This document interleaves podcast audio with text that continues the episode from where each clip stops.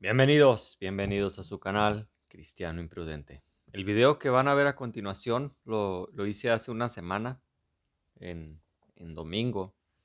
Eh, fue un video interesante, fue una, una jornada un poco pesada, porque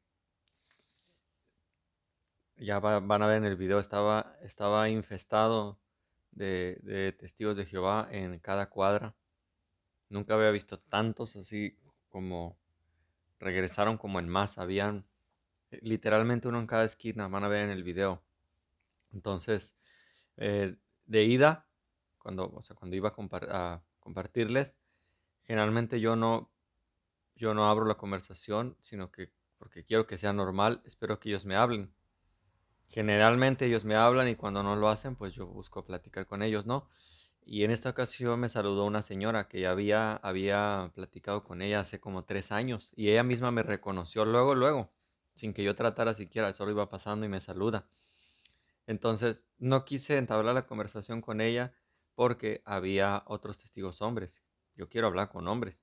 Cuando hablo con mujeres es porque solo hay mujeres, ¿no? Pero esta vez había tantos, había donde escoger, no había bastantes donde pudiera platicar con ellos, que pues decidí solo saludarla y no tratar de, de entablar una, una conversación como tal teológica con ella, sino que de lejos vi a dos, a dos hombres. Uno de ellos aparece en un video de hace como tres años donde les, les demuestro por el libro de razonamiento a partir de las escrituras cómo es que ellos son falsos profetas y cómo es que ellos no pronuncian el nombre de Dios, porque el mismo libro razonamiento a partir de las escrituras dice que nadie hoy puede saber cuál es el nombre de Dios. A ver si no se me olvida, voy a tratar de colocar el video, ese video abajo, porque ese muchacho que, que está ahí eh, estaba, platicó conmigo, también me corrieron esa vez de su puesto, del puesto ese que tienen. Y, y este, este muchacho estaba con un señor con el cual platiqué hace, hace como dos semanas, el video que se llama Los testigos me daron un estudio. Era un señor muy amable. eh, Era una, un contraste de estos dos testigos. Uno súper soberbio, eh, el más joven, súper soberbio, súper grosero, cortante. Y el otro, un señor de edad avanzada, de edad adulta, este, todo lo contrario, lleno de calma, lleno de paz, educado. Trataba de responder mis preguntas, pero este otro testigo no lo dejaba, le decía, vámonos, vámonos, vámonos. Así como que yo tuviera lepra o algo así, ¿no? Como, como esa época de los judíos, ¿no? Este, y, y cuando en aquel tiempo les pregunté por qué la, la, eh, la JW es un falso profeta, eh, esta vez, aquella vez, en aquella ocasión, pues eran varios, eran tres testigos de Jehová juntos. Eh, en esta ocasión ni siquiera hablé de los falsos profetas, pero yo creo que no han podido superar esa pregunta que no, que no contestaron y es cómo llamarle a alguien que, que hace falsas profecías. Entonces, en esta ocasión, van a ver en el video, platiqué con ellos del tema de la muerte. ¿Qué sucede después de que morimos? Que es mi tema apertura para yo hablar del Evangelio. Eh, Para los testigos de Jehová no están claros muchos, muchos pasajes y ellos prefieren no investigarlos, solo creer lo que dice la literatura. Yo quería explicarles por medio de la Biblia lo que dice la Biblia sobre la muerte y lo que pasa después de la muerte. Pues no, decidió irse, llevárselo. Después voy a hacer un, video este, específico sobre el tema de la muerte. ¿Qué dice la Biblia después, qué hay después de la muerte? ¿Mm?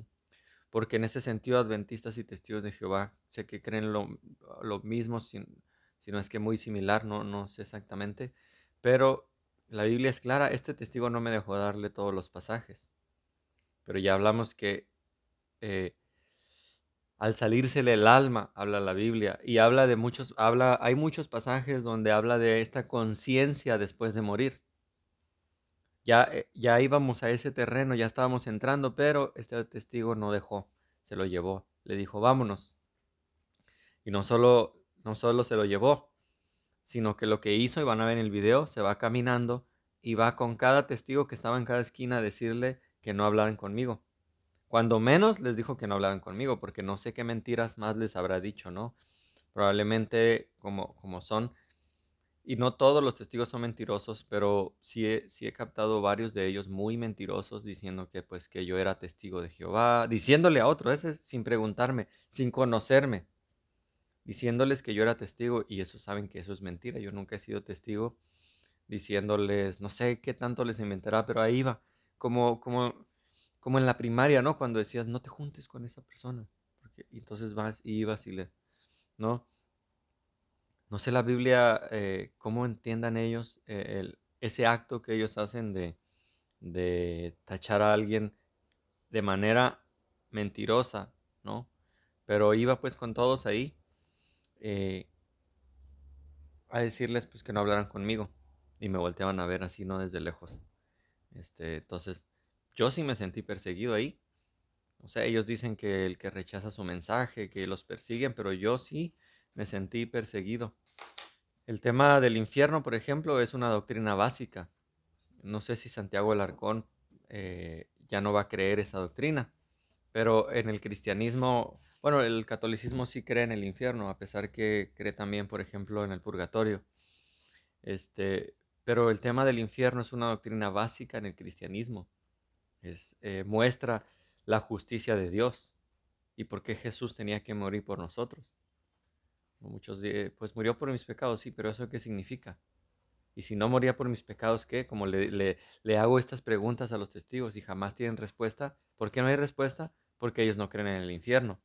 Entonces, este mismo testigo cae en cuenta en su contradicción cuando, cuando dice que cuando le saco el pasaje donde Apocalipsis dice que las almas clamaban a Dios y le pedían y hablaban y estaban conscientes, este testigo cae en cuenta en la contradicción misma de él, suya de él, como, como dice, dicen en, algunos, en algunas redundancias de, en algunos programas.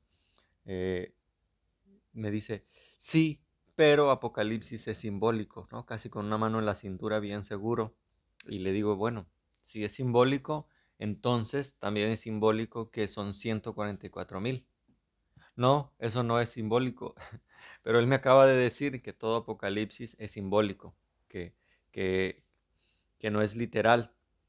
En la, en la teología no se puede hacer así, en la hermenéutica siquiera. Que me va a decir, ah, teología, pues es que la hermenéutica, el estudio de los textos antiguos, a veces los ateos nos acusan de, de usar ciencias como la hermenéutica para, para la, teología nada más. No, la hermenéutica se usa para todos los textos antiguos. Y en hermenéutica no hay, no hay textos que la mitad del texto lo tengas que mochar y la mitad del mismo texto sea literal y la otra simbólico. Hay libros enteros que son poéticos. Cantar de Cantares, Eclesiastés, eh, Salmos, ¿no? Entero el libro es poético. Pero nunca se ha visto lo que hacen estos testigos, agarrar un texto, un texto que diga, por ejemplo, 144 mil judíos, ¿no? De la tribu de tal, de la tribu, y que ellos digan, sí, a ver, espérame, 144 mil sí es literal, pero cuando dice judíos no son judíos. Eh, Apocalipsis, todo es, es este, simbólico, pero cuando dice 144 mil es literal. Y el mismo testigo se da cuenta de su contradicción y ahí es cuando decide, vámonos, que este no entiende, dice, pero pues nunca me explican. Solo se van. Entonces, así no se hace en la hermenéutica, no se hace en el estudio de textos antiguos. Nosotros,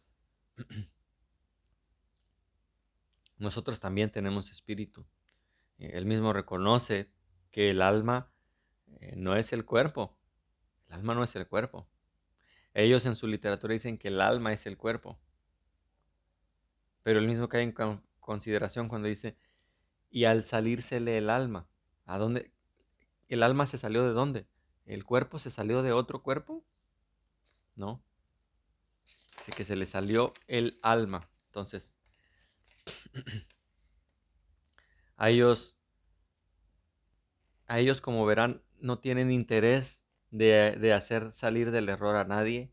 No tienen el interés de salvar un alma, porque pues el alma no existe para empezar el alma es el cuerpo, dicen ellos, no tienen interés absoluto en salvar a nadie ni, ni hacerlo volver del error. Mismo le di el texto donde dice, el que haga volver del error, salvar un alma. A mí sí me interesa salvar un alma, me interesa sacarlos del error. Por eso es que hago lo que hago. Cristiano que me escuchas, no sé si algún ateo tal vez está, viendo eso, algún gnóstico, pero yo quiero dirigirme, cristiano que me escuchas. ¿Te interesa salvar un alma? ¿Quién les va a compartir a ellos? No. Es la primera vez que llevo notas en papel con un testigo de Jehová, es la primera vez que lo hago. Generalmente lo hago así como que fluya, pero este tema quería llevarlo paso a paso para ir viendo los pasajes. Pero en esta ocasión pues quería llevarlo paso a paso y como verán no me dejaron, no me dejaron continuar con los pasajes. Eh, les tuve que aclarar al resto de testigos que yo nunca he sido testigo, que los mismos testigos les mienten. Obviamente no me van a creer a mí, ¿verdad? Pero esta es la primera parte del video. Hay una segunda parte que lastimosamente no se guardó completa. Pero esta primera parte que sí se guardó completa, que van a ver, se, como, ¿has visto cómo golpeas un enjambre de, abejas y, salen todas? Eh, eh, en esta vez no fue para atacar, sino se fueron, se subieron a sus carros y se fueron. quedó el lugar como si nunca hubiera habido ningún testigo ahí. Entonces, pues espero que puedan aprender también un poco de estos temas. Si un día llegan a tu casa los testigos, pregúntales estos pasajes. Ni siquiera te van a dejar continuar y se van a ir. Dios los bendiga y espero que, puedan comentar el, el video y que lo puedan compartir.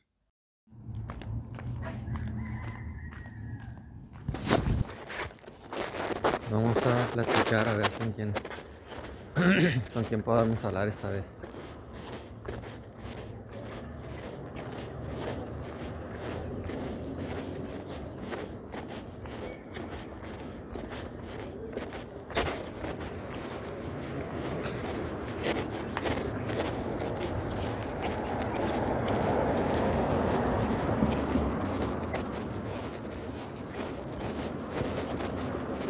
Hola, buenos días, ¿qué tal?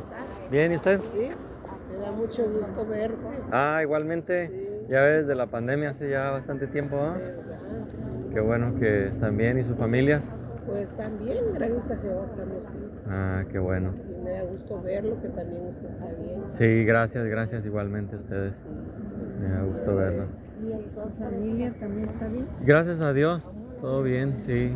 Este, pues, pues en el trabajo ya ves siempre hubo algunos que, fallecieron y eso, este, pero pues principio de dolores, ¿no? Dice la Biblia. Pero aquí estamos. Qué bueno, gusto verlos, ¿eh? Hasta luego, que le vaya bien.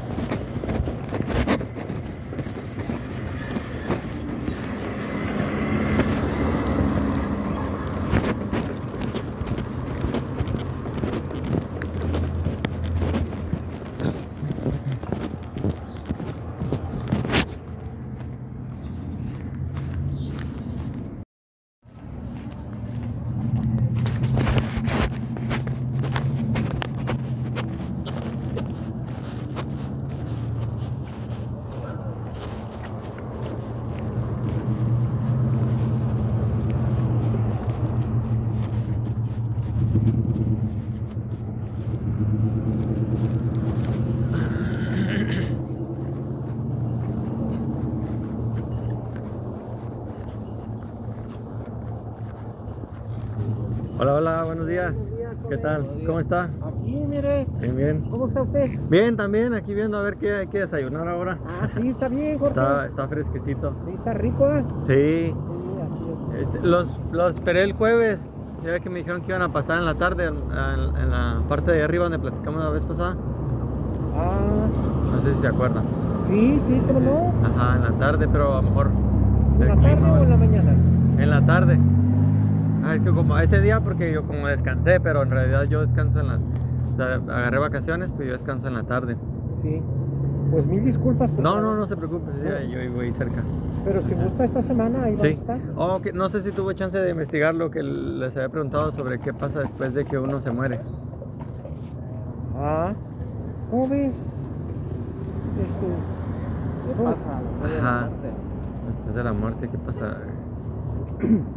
Que este, ¿cómo se llama el- su otro hermano? Este, Este, Versaín. Versaín, perdón, soy bien malo para los nombres. No, no se preocupe, como pues es- todo nos olvida. Sí, sí, y yo estuve, me ya que me dio un folletito Sí. de JW, Ujú. entonces fui ahí. De hecho, tomé algunas, algunas pequeñas notas de, la página, se me hizo muy interesante. Sí, sí, José. Dije, porque luego a veces el celular se, se traba, pero Sí. hablaba ahí de la, la inmortalidad del alma y el infierno, ¿no? Que esa era como una, una invención, ¿verdad? De, de la, de, la- de las culturas paganas Ah, que sí. creían en eso, decía ahí. Entonces, investigué un poquillo. No sé, para quisiera saber si interpreté bien lo que leí ahí en la página. Claro, claro, sí, Eh, ¿Me puedo sentar aquí? Sí, gusto. Sí, leí ahí, por ejemplo, que los adventistas y los testigos de Jehová y un poco parecido también los mormones. eh, bueno, eh, ahí no dice en la página, ¿no? yo, yo investigué sobre el infierno, me apareció y vi que, por ejemplo, eh, estas, estas tres niegan la inmortalidad del alma, el juicio de los inicuos y la existencia del infierno. Sí, sí, es, verdad, de que no, no, es, no existe eso, ¿no? La inmortalidad del alma, el juicio de los inicuos y la existencia del infierno. Y por en el caso de los adventistas, ellos confirmaron su, doctrina de que no existe el infierno por una visión que tuvo Elena G. de White, que es su profeta de ellos, ¿no? De los, de los adventistas. Y en el caso de los testigos, eh, Russell negó la existencia del infierno por medio de un libro que se llama Estudio de las Escrituras. Ese no lo tengo, no sé si lo tendrá usted, no, no lo pude confirmar porque no, lo, no tengo ese libro. Entonces, eh, dio un pasaje ahí en, en- en JW de que la Biblia enseña que con la muerte se acaba todo, porque el, el alma muere, según el- Ezequiel 18.4, que no me acuerdo del pasaje, o no sé si Sí, se lo sepa sí. de memoria usted, a ver, voy a abrirlo aquí. 18, cu- bueno, ajá. Bueno, el que, el que di ahí, Ezequiel 18.4, Ah. este, que miré ahí, ajá, a ver, deje... El alma que peca y a mí va a morir. Ujú. Ok. Ah, a ver, vamos a abrirlo. No que no le crea, no, pero nomás para ver si, si, Claro, claro, tenemos, si que. Sí, sí. tenemos que asegurarnos de Sí. No ser crédulos, sino Ajá. asegurarnos de Sí, lo que claro, de, de lo que ¿verdad? Eh, yo, yo tengo Reina Valera en mi celular, ¿está bien o esa Ah, es? está bien. Ok. Dice, "He aquí todas las almas son mías, como el alma del Padre, así el alma del Hijo es mía, el alma que pecare, esa morirá, ¿no? Sí, como dijo ahorita, sí, es cierto. Este, lo que me causó duda es que, que leí yo ahí en, el, en, el, en algunos pasajes que los muertos están conscientes. Este, y ahí es donde quería ver si a lo mejor lo estoy leyendo mal. Eh, habla de lo que miré ahí del significado de la palabra muerte es como separación, separarse de. Por ejemplo, dice que la muerte física se separa, el cuerpo físico se separa del alma. Este, como dos cosas aparte. Por ejemplo, en Génesis 35, 18, aquí lo anoté. Este, Génesis 35, 18. Dice, y aconteció que al salírsele el alma, pues murió, llamó su nombre Benoí, más su padre lo llamó Benjamín. Entonces dice que después de morir físicamente el alma se le salió a él. Dice, al, al salírsele el alma, pues murió. El alma se le salió del cuerpo, como algo, algo aparte, ¿no? No, no solamente como, como que el alma es el cuerpo, sino más bien que el alma salió de su cuerpo, de hecho dice. Entonces, eh, habla que, eh, miré algunos pasajes que habla de la muerte del alma, dice el alma muerta. Entonces, miré que no habla de una aniquilación, sino más bien de que el alma eh, está separada y está consciente de Dios, tiene, tiene conciencia de Dios. Y ahí miré un pasaje en Efesios 2.1. Efesios, Efesios, Efesios, déjeme buscar. Efesios 2.1. Dice, y Él los dio vida a, a vosotros cuando estabais muertos en vuestros delitos y pecados. O sea, ahí, ahí según yo, a ver si, está hablando de una muerte no física, sino de una muerte espiritual por estar separados de Dios en nuestros delitos y pecados. ¿Sí es verdad? Según Efesios 2. Bueno, el que está muy claro es el libro de Eclesiastés, ¿verdad? Ah, ok. Ahorita, ahorita vamos para allá si quiere ese, porque también lo tengo anotado aquí, pero este, miré aquí en Efesios 2.1 dice que Jesús nos dio vida cuando estábamos muertos en nuestros delitos y pecados. Entonces está hablando que antes de venir a Jesús estábamos muertos, o sea, separados espiritualmente. Y no está hablando de una muerte física, sino de una muerte espiritual, ¿verdad? ¿Estamos de acuerdo? Y usted, perdón, Ujú. Jorge, ¿usted qué entiende por espiritualmente o espíritu? que mi alma está separada de Dios sin Cristo, ¿no? Estoy separado de Él. No tengo una relación con Jesús, ¿no? Estoy separado. Eh, Aunque esté vivo físicamente, estoy muerto Espiritualmente. espiritualmente, ¿verdad? Sí sería eso, ¿no? Entonces, eh, definamos bien el espíritu porque, Ok. mire, por ejemplo, usted y yo, personas físicas, ¿cómo utilizamos nuestra, nuestras manos, nuestras fuerzas Claro, claro.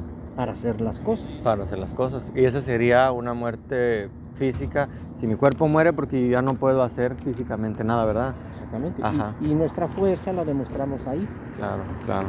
En el caso de Dios, para usted, ¿qué, qué, qué- cómo es Dios?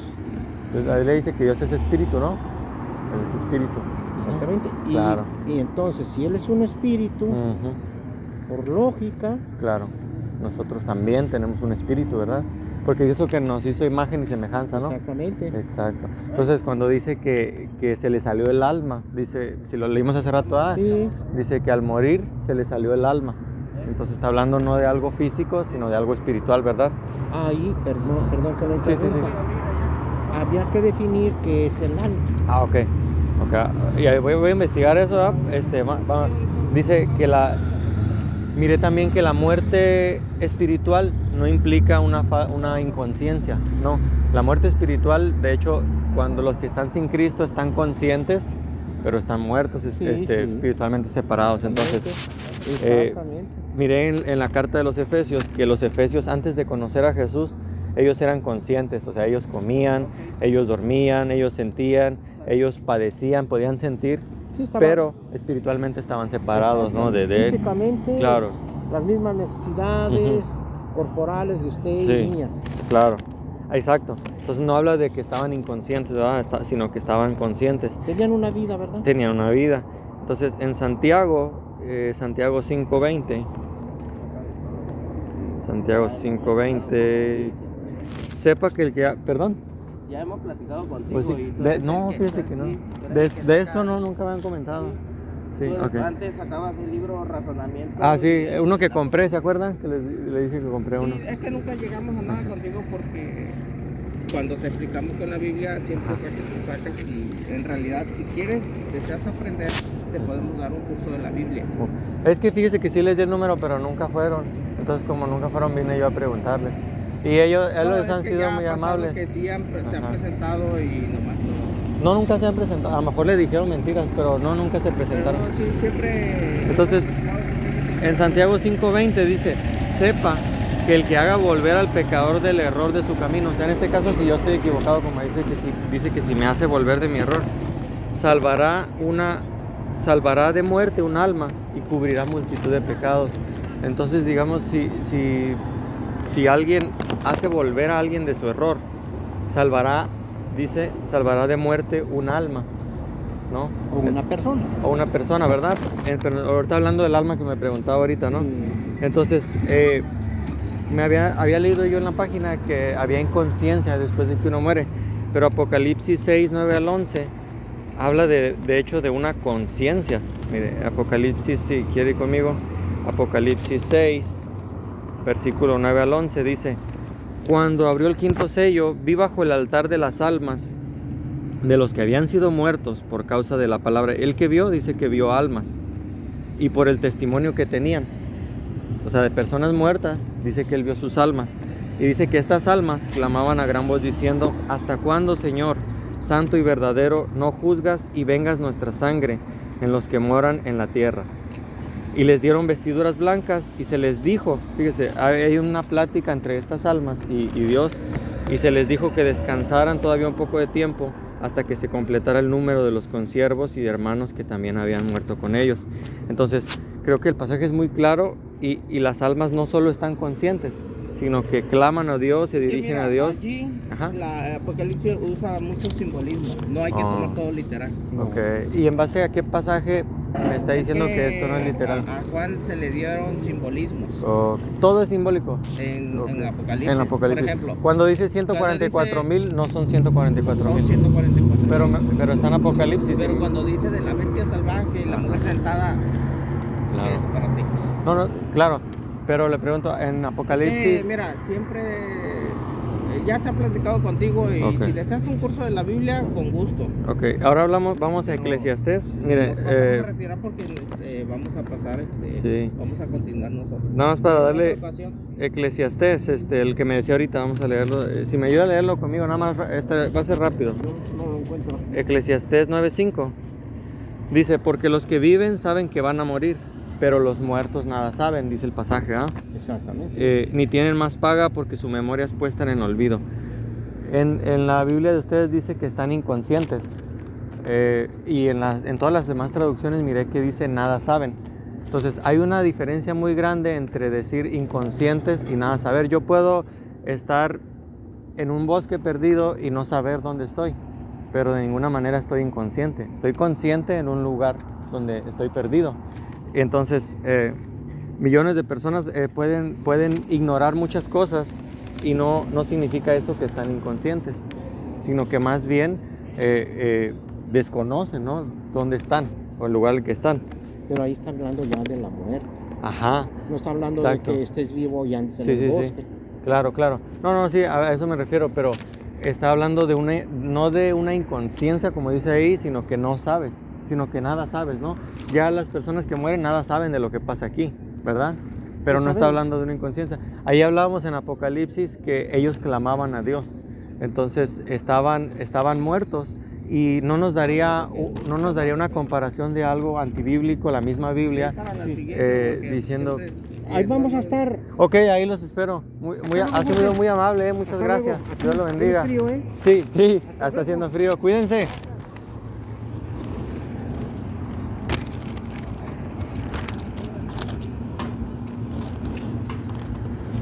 Miren, pues ahí van. Ahí van los testigos. Este, uno de ellos muy amable, pues el otro, ah, como, como generalmente suelen ser ellos, ¿no? Entonces, pues ya se fueron también de este lugar. Eh, pues aquí ya, ya no van a estar. De hecho, a ellos ya los había visto en la otra esquina y este señor se los llevó para otro lado.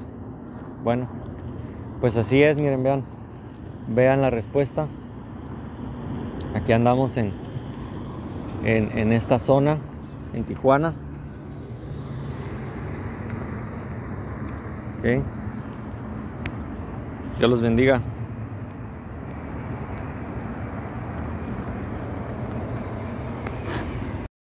Y ahí pues ya les está avisando que, que no platiquen conmigo. De hecho le está avisando a todos los, los que están en esta zona. Me están viendo así como, como raro. Como... Ahí va, mira.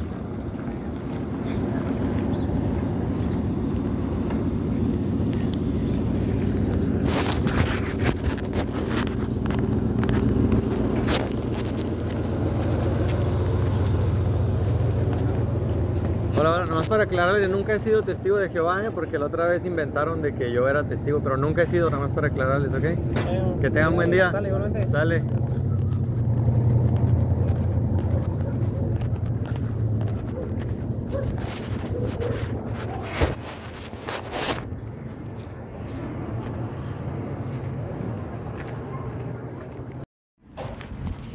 Vean, solo pasaron unos 5 minutos y después de nuestra plática, pues todos, todos los testigos de Jehová se fueron. Todos sin excepción. Vean. Para quienes dicen que no tiene ningún sentido platicar con ellos, claro que lo tiene. Oremos por ellos. Son personas que no tienen respuesta.